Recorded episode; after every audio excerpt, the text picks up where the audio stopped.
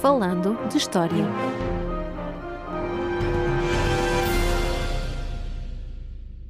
A todos e bem-vindos ao episódio número 40 do podcast Falando História. Eu sou Roger Lito Jesus e comigo está Paulo M. Dias. Olá. E hoje temos um episódio muito especial, porque achamos que temos também a obrigação de chamar a atenção para aquilo que se passa à nossa volta, e por isso mesmo neste episódio vamos então falar da sede de Lisboa e daquilo que está a acontecer neste momento relativamente aos novos achados arqueológicos. E para isso trouxemos uma convidada também muito especial, não é assim, Paulo?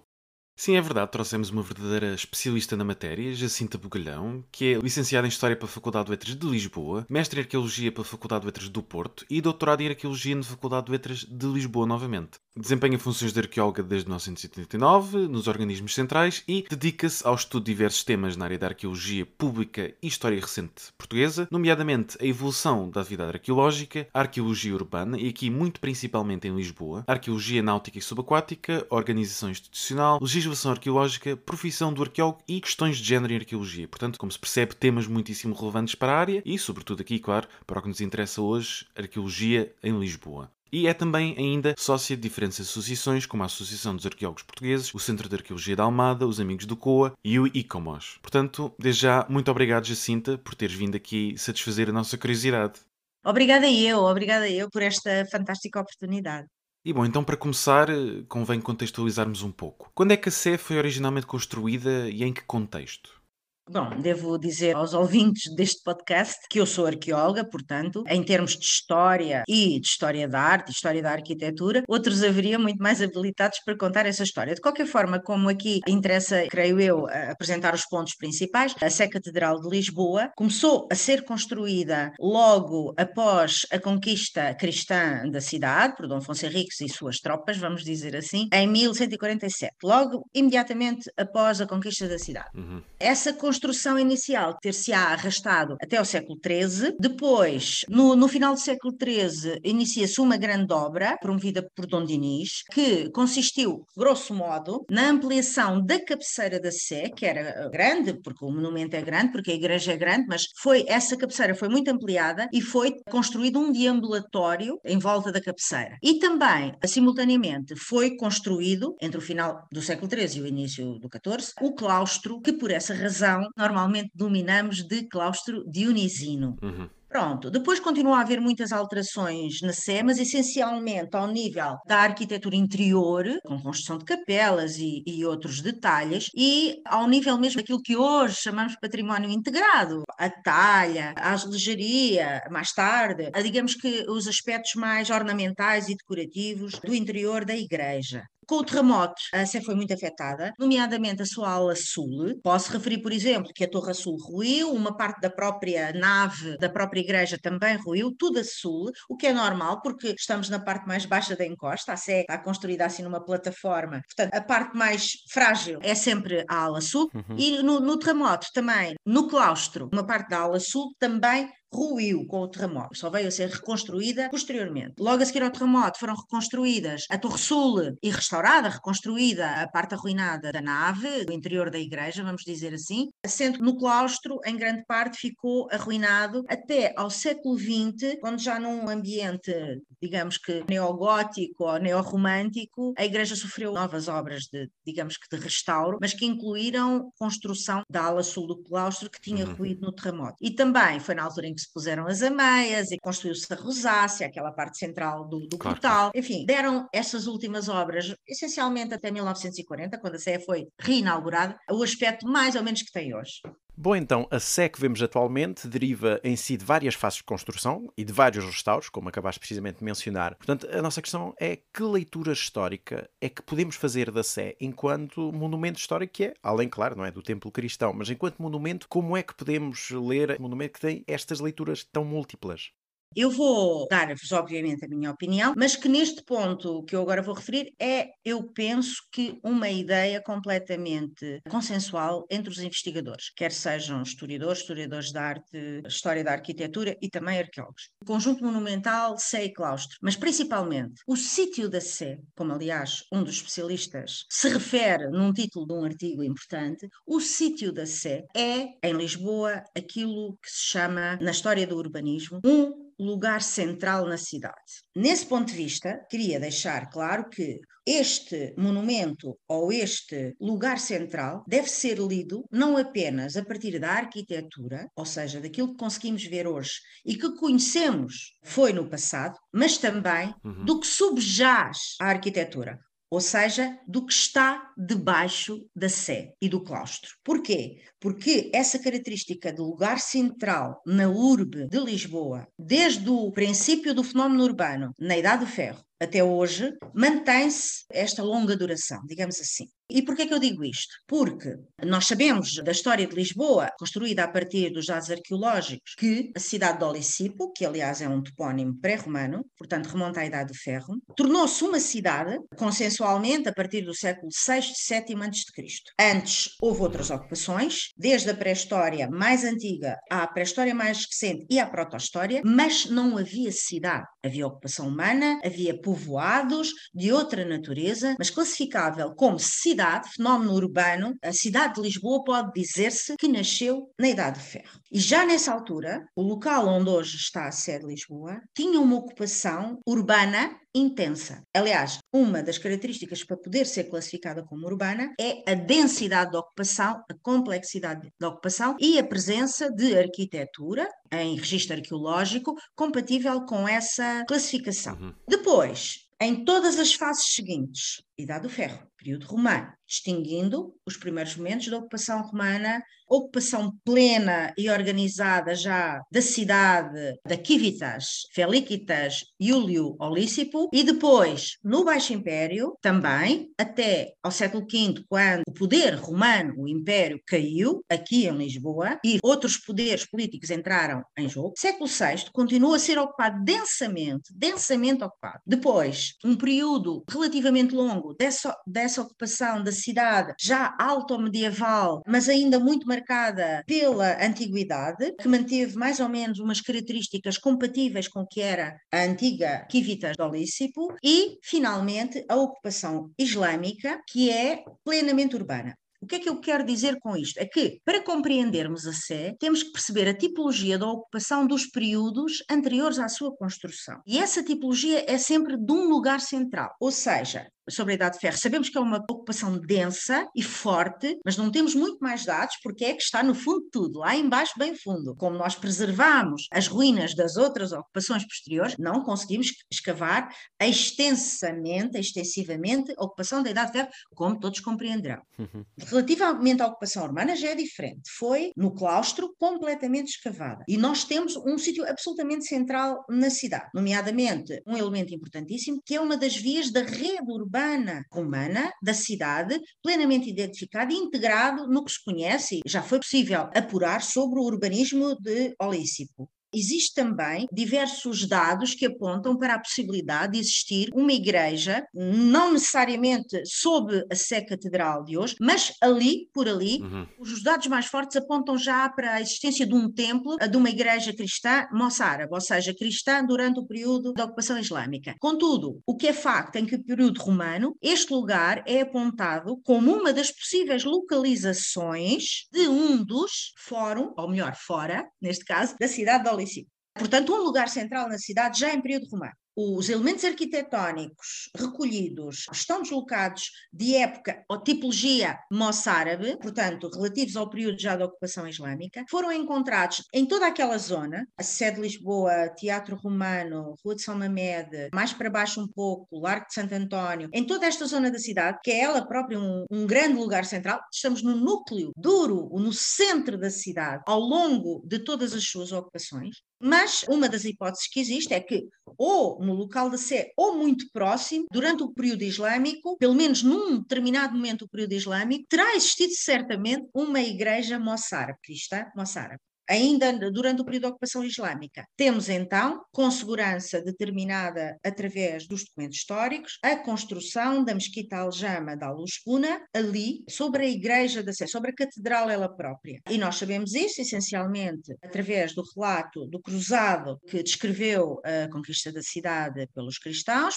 por Dom Afonso Henriques e militares que o acompanhavam, oriundos de vários pontos da Europa, como sabemos, e, portanto, esse relato é bastante evidente. Existem outros indícios históricos, ou seja, recolhidos em documentos coevos da época, da segunda metade do século XII e depois do século XIII, que referem isto. Porquê? Porque também é referido claramente que a antiga mesquita, que estava naquele local, a mesquita Aljama da Aluspuna, foi sagrada logo após a, a conquista cristã, foi sagrada e passou a funcionar como Sé, como a Igreja Central de Lisboa, ao mesmo tempo que a Sé era hum. construída. Isto é muito importante. Porquê? Porque aqui é que começa a ser mais sério. É que esta passagem entre a mesquita e o funcionamento como Igreja Central de Lisboa, como sede de Lisboa, uh, sobrepõem-se no tempo e há um momento em que ambas existem. E mais, no claustro, que ainda não existia, só veio a ser construída a partir do final do século XIII, aquela grande ruína que hoje lá está, e foi encontrada recentemente nas escavações, como falaremos adiante, podia-se estar já em forma de ruína ou podia ainda existir como edifício, ainda funcional. Mas esse edifício ou essa ruína funcionava certamente, agora já temos indícios muito claros, como estaleiro de obra, quer da Sé, quer do próprio claustro, numa fase inicial. Mas é absolutamente único e exemplar uma situação destas e com potencial museológico e museográfico extraordinário. Todos sabemos como são populares os romances, séries de televisão, filmes, etc., ligados àquela epopeia que era construir uma catedral medieval. E ali na Sé, as pessoas vão poder ver a catedral, podem ver a catedral e poderiam, não sei se poderão no futuro, ver com os seus olhos como é que as catedrais eram construídas. Bom, e já começámos a falar destas questões arqueológicas, a partir do momento exatamente é que a Sé passou a ser escavada, não é? E a partir de que momento é que se percebe que tem esta riqueza toda oculta, escondida? As escavações da sede de Lisboa começaram em 1990, na sequência de um abatimento no pátio do claustro, ou se quiserem, no jardim do claustro, que era como estava em 1990 o claustro da Sé, o seu magnífico claustro gótico, e no centro um jardim. E houve um abatimento no jardim, na área do jardim, um abatimento forte, na sequência provavelmente umas fortes chuvadas, e nessa altura o claustro era afeto ao IPPC, na altura, e foram chamados então os arqueólogos do IPPC, ou melhor, o IPPC enviou lá os seus arqueólogos, a sua equipa, para ver o que se passava ali. Percebeu-se que era uma cisterna, a cisterna do claustro, uhum e a partir daí foram escavados os primeiros níveis interiores que estavam depositados no interior da cisterna, e a partir daí começou-se a perceber que ali havia uma ocupação de várias épocas, porque o interior da cisterna estava ele próprio preenchido no seu topo por depósitos eh, heterogéneos e misturados com materiais arqueológicos da Idade de Ferro, romanos, medievais, islâmicos, da, época moderna, etc. E a escavação foi um pouco alargada em volta da cisterna,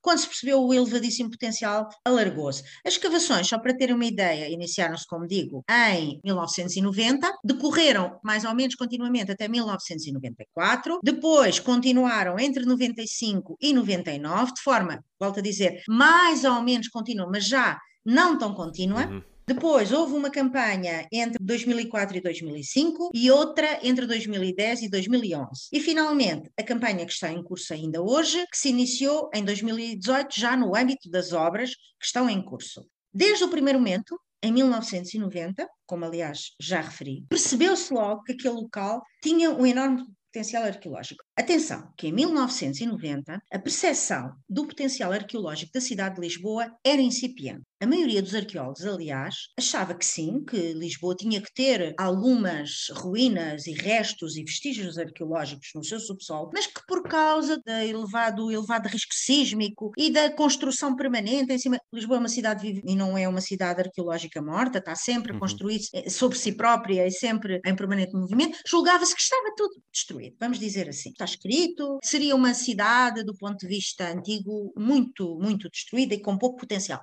Realmente, a partir dos anos 90, essa ideia foi completamente ultrapassada e atualmente Lisboa é o maior e mais importante sítio arqueológico português, sem dúvida nenhuma. Na Sé, apesar de não se ter esta ideia prévia, percebeu-se logo que era um sítio importantíssimo devido à presença, só em pequenos restos, de cerâmicas de tantas épocas de ocupação.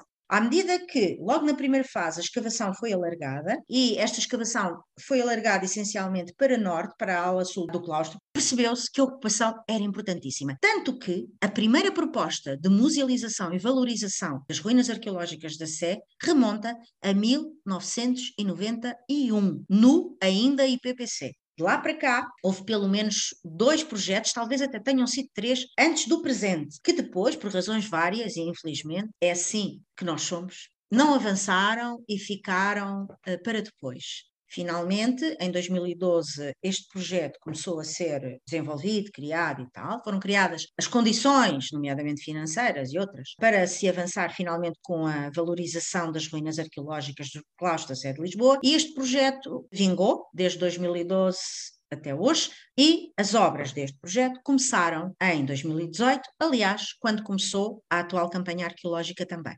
O valor destas ruínas, como eu já vinha dizendo, é absolutamente extraordinário. Tanto que ninguém nunca colocou em causa a necessidade da sua valorização e musealização. Isso tem que ficar absolutamente claro para toda a gente. O valor arqueológico, patrimonial, cultural, simbólico das ruínas da sede de Lisboa é muito anterior à identificação plena, recente, do edifício islâmico, que eu considero ser parte integrante do complexo da Mesquita Aljama de Al-Jusbuna. Antes disso ser conhecido como é hoje, e só o foi a partir de 2018, estava plenamente determinado o elevadíssimo valor patrimonial daquelas ruínas e também o seu enorme potencial como valor para a cidade. Eu aqui até não estou a falar de património, como valor ao nível do turismo, como valor para a projeção da cidade, como cidade que é, cidade milenar, cidade do mundo, onde muitos chegam e de onde muitos partem para todo lado, ao longo de toda a história de Lisboa foi assim. Aliás, desde a, da proto-história e da pré-história de Lisboa, que é assim. E esse valor intangível, digamos assim, que tem a ver com a nossa identidade urbana, nós que somos lisboetas, mas que também é projetado para fora, é extraordinário. Isso estava já plenamente determinado, daí o Estado e também o Cabido da Sede de Lisboa, que é o dono do local, digamos assim, nunca se colocou em causa a absoluta necessidade e oportunidade que era valorizar e musealizar estas ruínas para que todos as possam ver e delas fruir.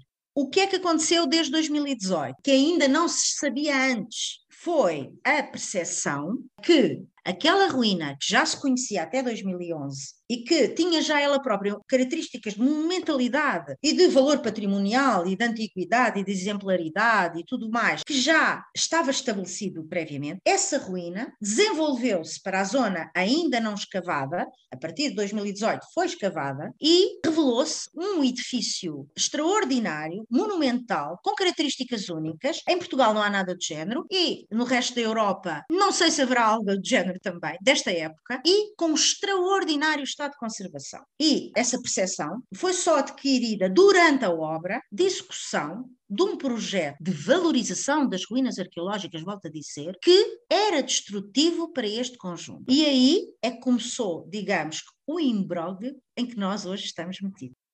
Mediante aquilo que acabaste de dizer, então quais são efetivamente os achados do período islâmico? E isto porque, para um arqueólogo que tem o olho treinado, que consegue olhar para as ruínas e reconstituir virtualmente na sua própria cabeça, percebe efetivamente e consegue identificar, até às vezes, de que período se trata. Mas para o comum dos mortais, até para um historiador que não tem formação em arqueologia, às vezes isto torna-se difícil. Portanto, se calhar aqui o objetivo é explicarmos aos nossos ouvintes, então, realmente do que é que se trata, o que é que nós conseguimos perceber que são esses vestígios desse passado islâmico de Lisboa. Muito bem, Roger e Paulo, se vocês concordarem, eu vou dividir eh, essa explicação em duas. O Claustro da Sé de Lisboa está implantado num local em que o declive natural, vamos dizer assim, era muitíssimo acentuado. Portanto, a parte norte do claustro é muito mais alta em cota, altitude, se quiserem, do que a parte sul do claustro. Temos um desnível de cerca de 8, 9 metros num espaço relativamente curto, o que é um declive muito, muito acentuado. Então, quais é que são essas duas partes que eu queria distinguir? A parte que até 2011 já era conhecida e a parte em que foi identificada já no decurso da obra. Embora estejam todas relacionadas, mas para todos percebermos do que estamos a falar hoje em 2022. Então, antes da obra, o que é que já era conhecido a ocupação islâmica? Que corresponde a grande parte do claustro, exceto o último quarto sul, a sul do claustro. Mais acima, em cota elevada, temos urbanismo, casas, fossas detríticas, ou seja, fossas para uhum. deitar fora o lixo dos islâmicos, em época antiga, o que é que se fazia ao lixo? Abria-se um buraco no chão, para lá se, se rejeitava o lixo e depois, de vez em quando, ateava-se fogo para reduzir. E depois voltava-se a meter lixo. Como, aliás, fazia em muitos pontos do país até muito recentemente. Essas fossas estríticas, aliás, para os arqueólogos são muito importantes porque são muito informativas. De qualquer das maneiras, há muitas, uh, diversas mesmo, não sei quantas, fossas desta natureza da época islâmica, o que denunciam esta ocupação urbana uh, das casas, das habitações. Do cotidiano. Do cotidiano, normal, exatamente. Depois existe uma estrutura muito interessante também aí, que são dois tanques revestidos à argamassa islâmica, aquela espécie de almagre, mas uh, muitas vezes de branca, não necessariamente rosada, que é típica do período islâmico. Esses tanques podem ter uma função artesanal e, eventualmente, até já podem estar ligados com o edifício que está a sul. Mas esta zona norte, como eu expliquei, é a zona em que a cota das estruturas islâmicas está mais elevada, logo o seu grau de preservação não é tão bom como a sul. A Sul é muito, muito, muito melhor. De qualquer maneira, é possível ver ainda hoje na Sé as casas com o seu pavimento e algumas das depressões resultantes da escavação das tais fossas, se não forem preenchidas em projeto de museografia. E, portanto, o que se pode ver na Sé é, e, e que estava na Sé, era a cidade, a cidade islâmica, com as suas casas, enfim, com toda aquela profusão típica do que é uma cidade medieval. Mais ou menos a meio do claustro, mais para sul do que o meio, desenvolve-se então um grande, grande edifício, cujo tardós está ao nível das estruturas urbanas que estão a norte, mas que já está implantado num nível inferior. Porquê? Por causa do tal declive. Esse edifício, é muito importante dizer isto, foi um grande investimento. Não é uma estrutura islâmica normal, porque em Lisboa, e aliás em muitas outras cidades, a cidade islâmica, as construções islâmicas, constroem-se em cima das romanas, porque as romanas normalmente são muito sólidas e eram ótimos alicerces, vamos dizer assim. Uhum. Os nossos antepassados, muçulmanos e cristãos da época islâmica, da ocupação islâmica, construíam em cima delas. Nesta não.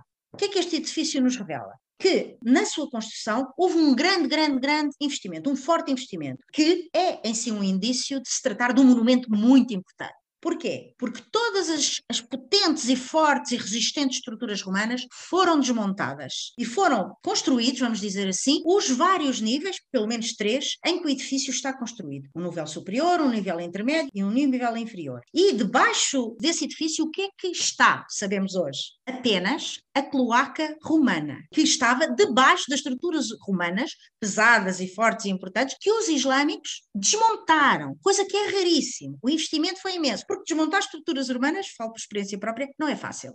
Mas eles fizeram e não costumam fazer. E mantiveram a cloaca porquê? Porque continuaram a utilizá-la para escoamento de águas sujas. A cloaca, ou seja, o, o esgoto, para quem não está familiarizado. A grande canalização de águas residuais, comumente chamado esgoto, mas grande, que atravessa o claustro da Sé desde o norte até ao fim. E continua, quer para norte, quer para sul. Está lá muito bem preservado este caneiro, este grande, grande caneiro. Em período islâmico, ele continuou a ser utilizado tanto a norte, pelas casas, pela cidade da época islâmica que ele estava, plenamente construída e a funcionar, quer a sul, por este grande edifício islâmico. Este grande investimento que foi preciso fazer naquele período para a construção deste edifício é um dos, dos, principais indícios de que se trata um edifício absolutamente central e único na cidade islâmica, do final do século XI, primeira metade do XII.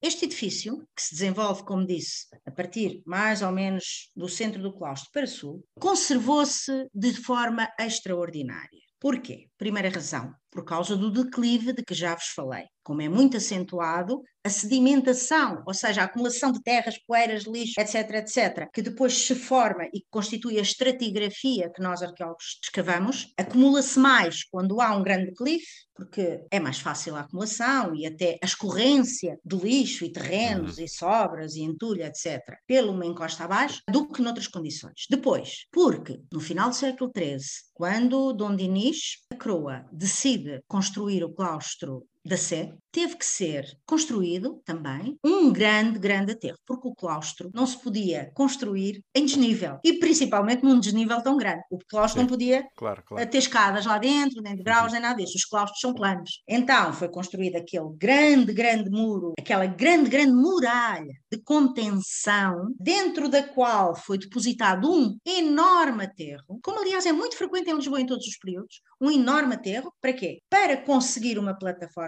plana e sobre ela foi então construído o claustro. Esse grande aterro, que foi construído, volto a dizer, a partir do final do século XIII, uhum. manteve o edifício islâmico, o grande edifício islâmico, um monumento islâmico, praticamente, diria eu, incólume, desde o final do século III até hoje. Isso é uma situação raríssima, porque normalmente as ruínas de todas as épocas são sujeitas a novas afetações dentro das cidades. Mas como este aterro o protegeu completamente, ele conserva-se desta forma extraordinária. E tudo isto, aliás, serve para explicar o valor patrimonial, cultural, simbólico, etc., de tudo o que está sob o claustro. Foi esta proteção. Porque os claustros não se constroem. Construiu-se uma coisa ou outra, e lá estavam os vestígios, mas apenas superficialmente e não destruiu por praticamente nada anterior, o que é absolutamente raro, raríssimo. Em Lisboa não há outro caso assim. Talvez venha a aparecer um outro caso assim, mas em Lisboa ainda não apareceu, porque é realmente raro. Como disse, e recapitulando, é seguramente o edifício público. O investimento que for necessário para o construir indicia que se trata provavelmente de um monumento que foi já construído com a intenção de ser um monumento. O que é que eu quero dizer com isto? Um marco arquitetónico uhum. e um marco simbólico na cidade do final do século XI, XII e, e primeira metade do XII, era um edifício que se destacava na paisagem urbana, contando para isso com aquela topografia de que já vos falei, e é um edifício muito grande, e só estou a falar da parte que hoje conhecemos, porque ele prolonga-se quer para debaixo da Sé, ou seja, para poente, como para fora do claustro da Sé, ou seja, para nascente. Portanto, nós não temos os limites do edifício nem de um lado nem do outro. Nós, aliás, temos apenas os limites a norte e os limites a sul, julgamos ter, mas em princípio temos, era grande, era monumental e era extraordinariamente visível na topografia urbana. Por isso, creio e crê a maioria dos meus colegas que se trata de um edifício público, monumental, visível e de um ponto central da cidade. Acresce que a tipologia das estruturas encontradas neste edifício, integrantes deste edifício, remetem para várias questões importantes. Uma, temos de forma praticamente consensual já, e apesar de não ter ainda havido investigação, isso também é importante que se diga, nós estamos a falar sobre ruínas recentemente postas a descoberta e sobre as quais ainda não foi desenvolvido o, uhum. o adequado claro, claro. A, a, o estudo e publicação dos resultados, que, que, terá que acontecer no futuro, mas claramente temos ali um amã, ou seja, uns banhos, um balneário dessa época islâmica, temos algumas características monumentais de requinte arquitetónico que nos indiciam o mesmo que já falei. Existe uma estrutura que as nossas colegas arqueólogos que estão a escavar na Sé interpretam como possível minarete. É, não é consensual esta interpretação no meu ponto de vista, e posso falar porque vi com os meus olhos e analisei também com os meus olhos de arqueóloga que se dedica à investigação em período islâmico, e não só, porque estas características são todas épocas, seguramente uma estrutura em altura. Pode não ser um minarete, mas uma torre é com certeza. Uma torre, uma pequena torre, um, o que seja, em altura. Uhum. Depois, temos outras áreas, como a tal estrutura abobadada, que é em si, ele próprio, uma característica de uma estrutura monumental. Depois as portas, as janelas, o revestimento, a pintura das paredes, paredes sobre o revestimento em cor vermelha e branca, em bandas, e a própria qualidade do revestimento, que é raríssima neste período, só em edifícios nobres ou ricos, vamos dizer assim, tudo indicia que se trata de um edifício importante e por isso, e pelas características e tipologia que se atribui a vários dos seus elementos deste edifício, considero eu e a maioria dos meus colegas, volto a dizer, e também a maioria dos historiadores e historiadores da arte que se têm pronunciado, como sendo claramente um monumento, um edifício público monumental e, muito provavelmente, parte integrante da Mesquita Aljama, que terá sido construída no final do século XI, ou durante o século XI, seguramente, Poderá ter havido antecedentes, construções da mesquita anteriores, mas isso não está determinado e esta mesquita está debaixo da sé e, portanto, as estruturas deste edifício para lá se prolongam e provavelmente faria tudo parte do mesmo complexo monumental da Mesquita Aljama da Alusbuna. Deixem-me só dizer-vos que não referi a atribuição tipológica daquela estrutura que está dentro do edifício, como a AMA, está muito consolidada devido ao surgimento muito recente, nestes últimos meses, de grandes canalizações ligadas àquilo que seriam os banhos, eles próprios, aos tanques, eh, às banheiras, vamos dizer assim, que estariam cheios de água. Essa água precisava de ser escoada. Essas grandes canalizações são de época islâmica e descarregam no grande esgoto romano que continua também a utilização nesta época. O próprio edifício tem, nomeadamente, aquilo que parece ser um algeroz que descarrega diretamente, verticalmente, na cloaca.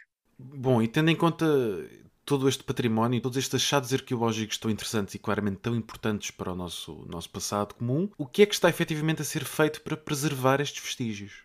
Para responder a essa pergunta, Paulo, tenho que voltar um pouco atrás e dizer que o projeto este que está em curso atualmente começou a ser desenhado, programado, planeado em 2012, como já referi antes, a concretização do projeto começou em 2018. E desde que começou o projeto a ser concretizado, ou seja, as obras do projeto e a escavação que decorreu em simultâneo com a obra, começou logo a surgir um conflito. Foi um processo muito atribulado, muito complexo, muito conflituoso, com inúmeros problemas e inúmeras deficiências de gestão do projeto, vamos dizer assim. Este projeto, já agora, uhum. acho que é importante referir que o dono da obra é o Cabido de Sé, portanto o Patriarcado de Lisboa, acho que podemos dizer assim, mas a obra foi foi entregue pelo dono de obra à direção direta e exclusiva da Direção-Geral do Património Cultural, que é a entidade em Portugal que tutela precisamente o património cultural, ou seja, que tem por missão a defender e valorizar o património cultural português. Uhum. Esse conflito, que se iniciou logo em 2018, assim que foi pouco a pouco se percebendo o extraordinário valor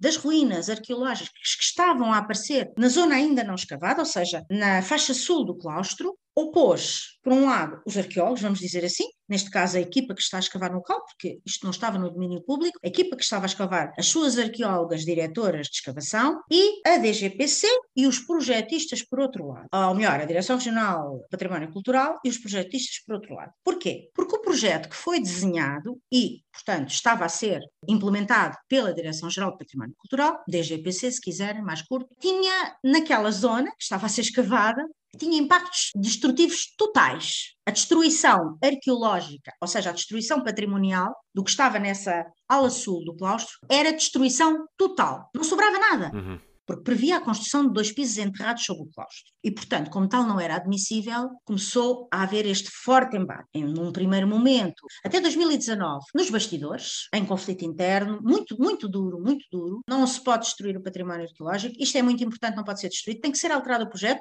Depois, do outro lado, não se altera nada ao projeto. O projeto é muito importante e é assim e pronto. E vamos andar para a frente, porque isto é que está no projeto. E agora já não se para, e não se pode parar, e não se pode alterar, etc. E foi sempre assim até hoje. Da parte da DGPC, a posição foi sempre, lamento muito dizê-lo, muitíssimo, aliás, não de, de, desenvolvimento do que é a, sua, a missão da Direção-Geral do Património Cultural, que é defender, proteger e valorizar e divulgar uhum. o património cultural, mas sim defender o projeto como grande projeto de arquitetura contemporânea que é, admito que sim, que fosse, que agora já, sei lá, já não sei se é ou se não é, e esse era o objetivo da DGPC. A DGPC centrou-se nisso e defendeu acerrimamente o projeto, os projetistas, sempre, sempre, sempre, nunca, nunca neste processo que tem como objetivo a valorização das ruínas, a musealização das ruínas do Costa C, a DGPC defendeu essas ruínas. Uhum. Mas sempre, ou seja, na DGPC, na sua posição até hoje, devo dizer até hoje, dia 26 de junho de 2022, foi de defesa do projeto, nunca de defesa do património cultural. Então esse conflito foi-se agravando, agravando, agravando, em sucessivos episódios, tornou-se público a partir de 2020, de forma, aliás, bastante barulhenta, vamos dizer assim, com muita cobertura mediática, envolvimento dos órgãos de soberania e das associações de defesa do património por todo lado, com diversos académicos, quer da área da história e história da arte, quer da arqueologia, a pronunciarem-se publicamente em defesa das ruínas, etc, etc, etc. Esse combate patrimonial levou, é preciso dizer isto claramente, as duas revisões de projeto que já ocorreram foram pressionadas absolutamente por este movimento de defesa das ruínas. Nunca foi voluntário, nunca foi espontâneo a partir da DGPC. Foram obrigados a, e até obrigados por decisão, despacho ministerial, alterem lá o projeto que temos que proteger estas ruínas, Ministra Graça Fonseca. Ordem direta, que não foi, aliás, cumprida. Durante todo o projeto, houve vários momentos em que a obra ficou interrompida. E é preciso dizer com toda a clareza: a obra nunca ficou interrompida, nem por causa dos arqueólogos, nem por causa do património arqueológico aí presente. Nunca. Foram sempre outras razões que levaram à interrupção das obras. Uhum. Ah, porque nós não podemos culpar o património arqueológico aí presente dos problemas que a gestão deste projeto tem. Os problemas da gestão do projeto são atribuíveis diretamente à DGPC, que tem sido incompetente para gerir este projeto complexo. Como tem sido incompetente, logo à partida, pelo não reconhecimento do elevadíssimo valor patrimonial das ruínas, que é, aliás, a sua primeira obrigação, mas também na própria gestão do projeto. E vou-vos dizer rapidamente, porque não temos muito tempo, apenas o seguinte: quando as obras foram interrompidas por ordem ministerial em outubro de 2020, para revisão do projeto, elas foram interrompidas e foram retomadas apenas um ano e meio depois, quando finalmente se retomaram, já com a, a segunda revisão do projeto, a implementação. Eu pergunto a todos por que razão a DGPC demorou um ano e meio a fazer uma revisão de pormenor, de pequeno detalhe, no uhum. projeto, porque grande coisa não mudou apenas não destruiu a parte central do edifício que, na altura, em 2020, defendia, nomeadamente o Amã, os banhos islâmicos, que são, digamos que, preciosos do ponto de vista da sua arquitetura e da sua beleza, do seu valor estético, que estava previsto destruir completamente e que a DGPC alegava com declarações escritas à empresa da época, que não se podiam conservar de modo nenhum, por imperativos estruturais e de estabilidade, porque se eles lá ficassem, o claustro caía, o ISS calhar também caía, e as pessoas iam morrer. Era mentira. Por isso é que nós temos dificuldade em acreditar agora quando nos dizem o mesmo. Porque afinal foi possível rever o projeto e foi possível encontrar uma solução de estabilidade e segurança uhum. para o projeto, preservando os restos do, dos banhos islâmicos aí presentes, tão maravilhosos. Foi possível, como aliás é possível tudo mais, se a DGPC assim quiser e os projetistas assim executarem, porque ninguém acredita que não seja possível, do ponto de vista de projetos de estabilidades e estruturas, ninguém acredita, mesmo que não seja possível, compatibilizar a estabilidade e segurança do claustro e da Sé, que para nós, Movimento de Defesa das Ruínas da Sé, é a primeira prioridade, como para todos, a primeira prioridade é que o património cultural não seja claro. afetado, nenhum dele, principalmente o monumento edificado que é Sé e seu claustro, mas não é, volto a repetir, impossível, é de certeza possível arranjar uma solução que permita a estabilidade e segurança do claustro e da Sé e das ruínas arquitetónicas que estamos a valorizar e a musealizar e ao mesmo tempo não as destruir e não as invisibilizar e não as tapar e não as esconder de forma a que ninguém nunca mais, nem hoje nem no futuro, consiga de facto claro. perceber o extraordinário edifício que ali está e os seus detalhes arquitetónicos, estéticos, fabulosos e que tornam aquele edifício absolutamente único em Portugal, na Europa, e não conheço muitos casos mesmo fora da Europa. Da mesma forma em que estas várias interrupções nunca se deveram à ação dos arqueólogos ou à responsabilidade dos arqueólogos, muito menos, obviamente, o património arqueológico, que esse sim não tem culpa nenhuma de ali estar. Julgo eu que sobre isso não há dúvidas, aliás, ainda bem que lá está, se os atrasos não são imputados, não podem ser de facto imputados aos arqueólogos ou a quem defende o património arqueológico, da mesma forma, os custos muitíssimo acrescidos a que este projeto está a implicar também não podem ser imputados nem ao património arqueológico, nem aos arqueólogos, nem quem defende o património arqueológico. Porquê? Porque estes atrasos sucessivos devem-se a deficiências na gestão do projeto e obra, e a gestão deste projeto e desta obra é da DGPC. A DGPC cometeu erros sobre, sobre erros, desde, aliás, o início uh, da própria preparação da obra, das suas diversas fases e a forma como elas decorriam, ou em simultâneo ou sem ser em simultâneo, e depois durante a obra, erros consecutivos sobre erros consecutivos, hesitações, soluções atamancadas, empurra dali, empurra daqui, como se isto fosse a construção de uma estrutura que não interessa nada para ninguém, a não ser quem possivelmente lá vai habitar. Não, sem cuidado nenhum, nem do ponto de vista da gestão de uma obra grande e complexa como esta, nem do ponto de vista da gestão de uma obra patrimonial e de património cultural, nunca, nunca foi competente. E foi-se prolongando. Logo, os custos deste projeto estão muito, muito acima daquilo que estava previsto inicialmente. E nós, Movimento de Defesa da Sede de Lisboa 2022, sabemos disso perfeitamente. E somos conscientes desses custos e também dos riscos para a estabilidade de todo o conjunto patrimonial de Sé, Claustro Ruínas, que são sempre cada vez mais alargados enquanto a obra não esteja concluída. Essa responsabilidade é da DGPC é da Direção-Geral do Património Cultural, não é dos arqueólogos, não é do património arqueológico, não é de quem defende o património cultural, é da DGPC, que não sabe gerir projetos em monumentos. Infelizmente, porque é a principal responsabilidade deles é essa. Temos consciência disso tudo, como tivemos desde o início. Apenas dizemos uma coisa: para a estabilidade têm que ser encontradas soluções e, como o próprio parceiro do LNEC diz, podem ser implementadas soluções provisórias de ópera que garantam a estabilidade e a segurança de todo o conjunto. E, por outro lado, relativamente aos prazos e custos, lamento, mas não são mais importantes do que o património cultural ali encontrado. A estabilidade é prioritária. Prazos e custos, lamento. A incompetência é vossa, DGPC, paguem vocês esses custos. E quando eu digo paguem vocês, como todos imaginam, é pagamos todos nós. Bom, como acabaste de nos mostrar, portanto, a segunda revisão do projeto também não cautela a própria defesa de todas as ruínas essenciais deste passado da sede de Lisboa. Portanto, a nossa última pergunta para ti é o que é que a população civil pode fazer na defesa deste património? O que é que as pessoas fora da área podem realmente chamar a atenção? O que é que podem fazer para que a abordagem seja mudada? Porque ainda vamos a tempo que todo este património seja preservado. Sim, vamos. Claro que vamos e contamos com todos para isso. Sim, esta versão do projeto, esta terceira versão do projeto, segunda revisão, ainda não acautela devidamente, ainda não protege devidamente o património arqueológico aí presente e uh, não o acautela, ou seja, a própria preservação do património está em causa em três situações. O património diretamente integrante do claustro dionisino e dentre este sobressai a fabulosa cisterna construída logo na raiz da construção do claustro e que destruiu em parte o edifício islâmico e que com estes destroços de construção a própria cisterna é construída com os blocos destruídos do edifício islâmico. E isso vê-se perfeitamente, basta olhar para a cisterna. A cisterna está em risco de afetação direta. A tal grande muralha sul que suporta todo o claustro e também suportava o grande aterro para o construir, já está séria, séria, seríssimamente afetada, como as fotografias disponíveis online podem verificar, e ainda vai ser mais afetada, inequivocamente os dois. Depois, a estrutura islâmica, o edifício islâmico, infelizmente neste momento estão a ser destruídas parcelas desse edifício, agora, hoje, partes do edifício islâmico, as monumentais canalizações, etc., e mais alguns uhum. pontos. Uhum.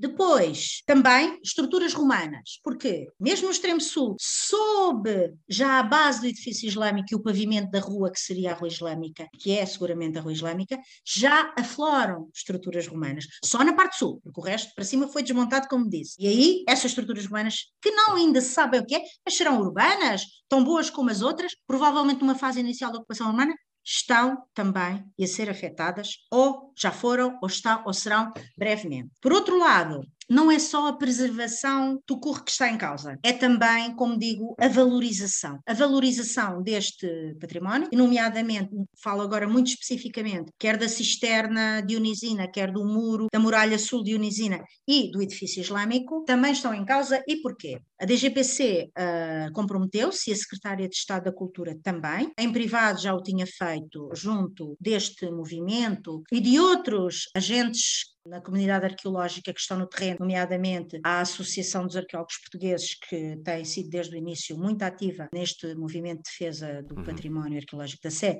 como um grupo de uh, investigadores e académicos ligados à Faculdade de Letras de Lisboa, e aqui enuncio Hermenegildo Fernandes, Carlos Fabião, Manuel Fialho da Silva e eu própria, que sou investigadora da UNIARC, Centro de Investigação uh, uhum. da, da Faculdade de Letras. Esse grupo também esteve sempre muito ativo desde 2020 e continua ativo nos bastidores bastidores, sem mim, porque eu passei para o terreno.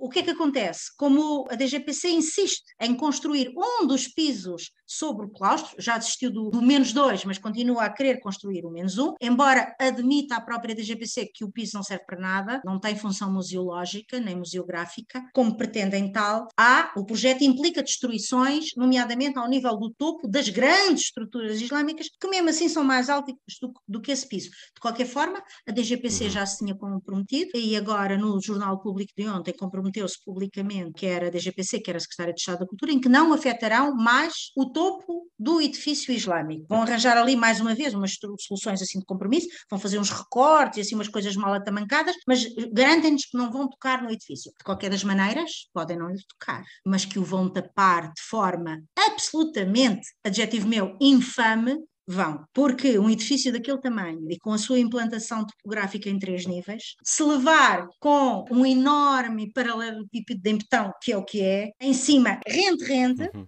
não vai ser possível vê-lo, não vai ser possível ver as estruturas, não vai ser possível perceber como é que as estruturas ligam umas com as outras e não vai ser possível, principalmente, ter a visão de conjunto. Nem de norte para sul, ou seja, de cima para baixo, nem de baixo para cima, nem dos lados, nem de forma nenhuma. Simplesmente não vai ser possível. Como não vai possível, ser possível ver os grafitos relacionados, alguns islâmicos eventualmente, mas principal medievais, relativos à fase de construção, as contas que os mestres de obras faziam com os risquinhos, ou a traçaria dos arcos ogivais, Nada disso vai ser possível ver, porque vamos estar lá em cima, a ver por cima, e estas coisas não se vêem por cima. Ou se vêem assim diretamente, em, em frente do nariz, vamos dizer assim, ou não se vê. Portanto, este edifício é desastroso e não serve ninguém.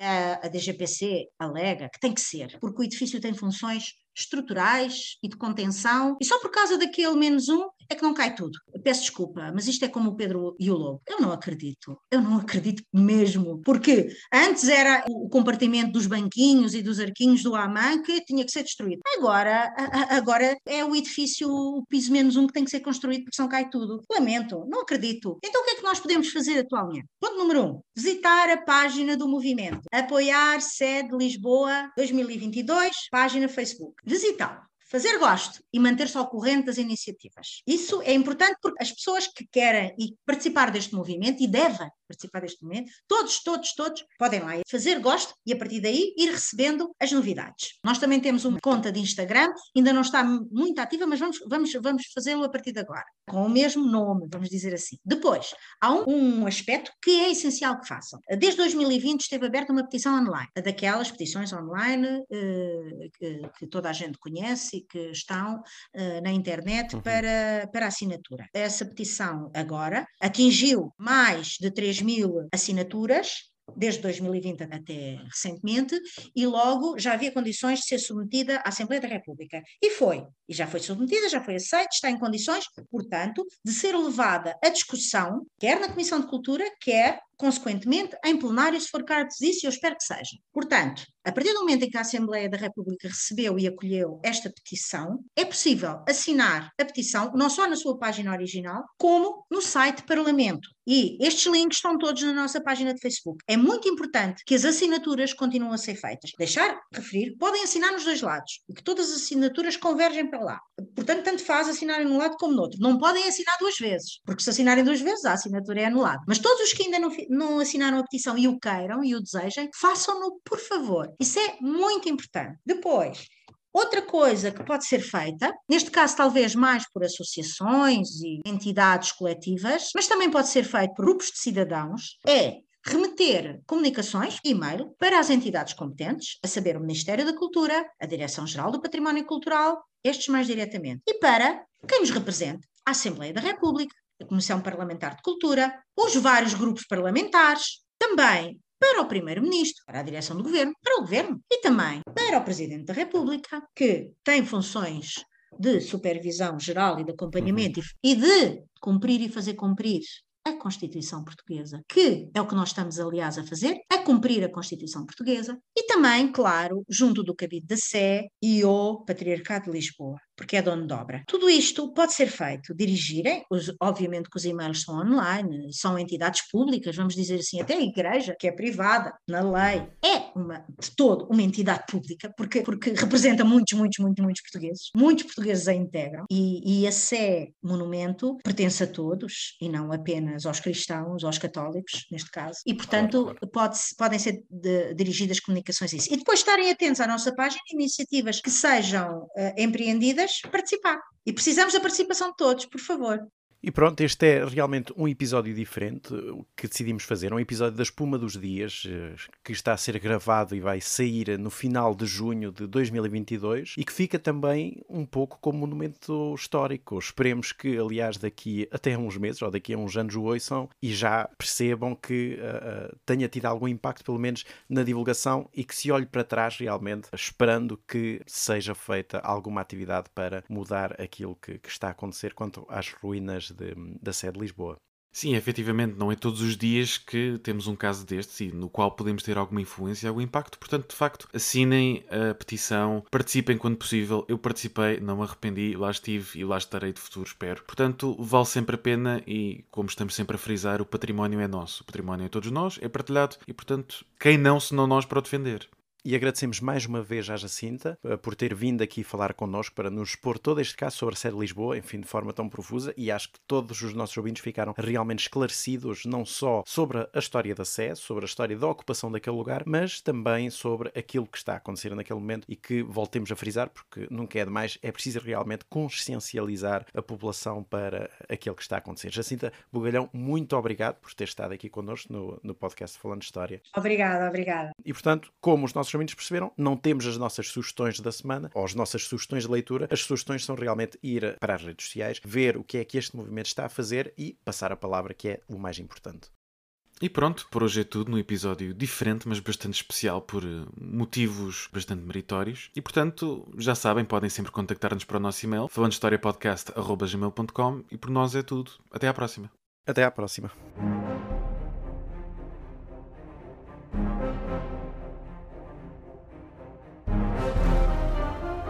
Falando de História.